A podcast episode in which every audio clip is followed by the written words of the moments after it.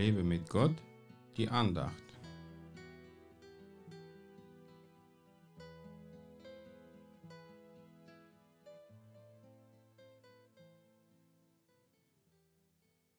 Nehmt auf euch mein Joch und lernt von mir, denn ich bin sanftmütig und von Herzen demütig.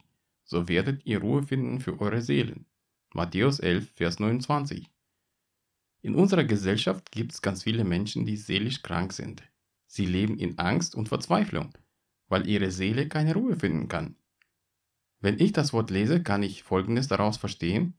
Wenn ich sanftmütig und demütig werde, dann findet meine Seele ihre Ruhe.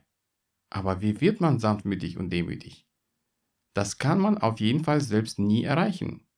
Wir brauchen Gottes Hilfe und sein Einwirken auf unser Herz. Unser Stolz muss sterben, unsere Bitterkeit muss weichen, seine Liebe muss in uns wachsen. Ja genau, die Liebe.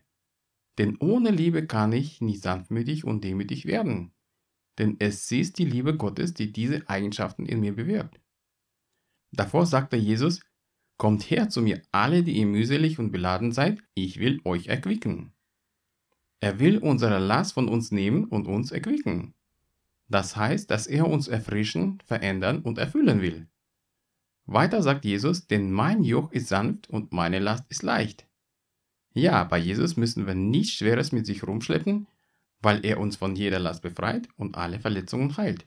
Nun, leider gibt es viele Menschen, die unter verschiedenen Belastungen leben und sich von Jesus nicht befreien lassen. Warum eigentlich? Entweder halten sie sich an ihre Sünde fest, die den Fluch mit sich bringt, oder sie wollen etwas nicht loslassen, was ihnen zu wertvoll, aber für Gott ein Gräuel ist. Mir haben schon viele Leute gesagt, dass sie meine Ruhe und Gelassenheit bewundern, wenn ich gerade in Schwierigkeiten gesteckt habe. Das ist aber nur möglich, wenn man sich darauf verlässt, dass Jesus alles wieder in Ordnung bringt. Jesus kannst du vertrauen, denn in ihm hast du die Sicherheit. Du kannst dich darauf verlassen, dass alle Dinge dir zum Besten dienen werden. Gott segne dich.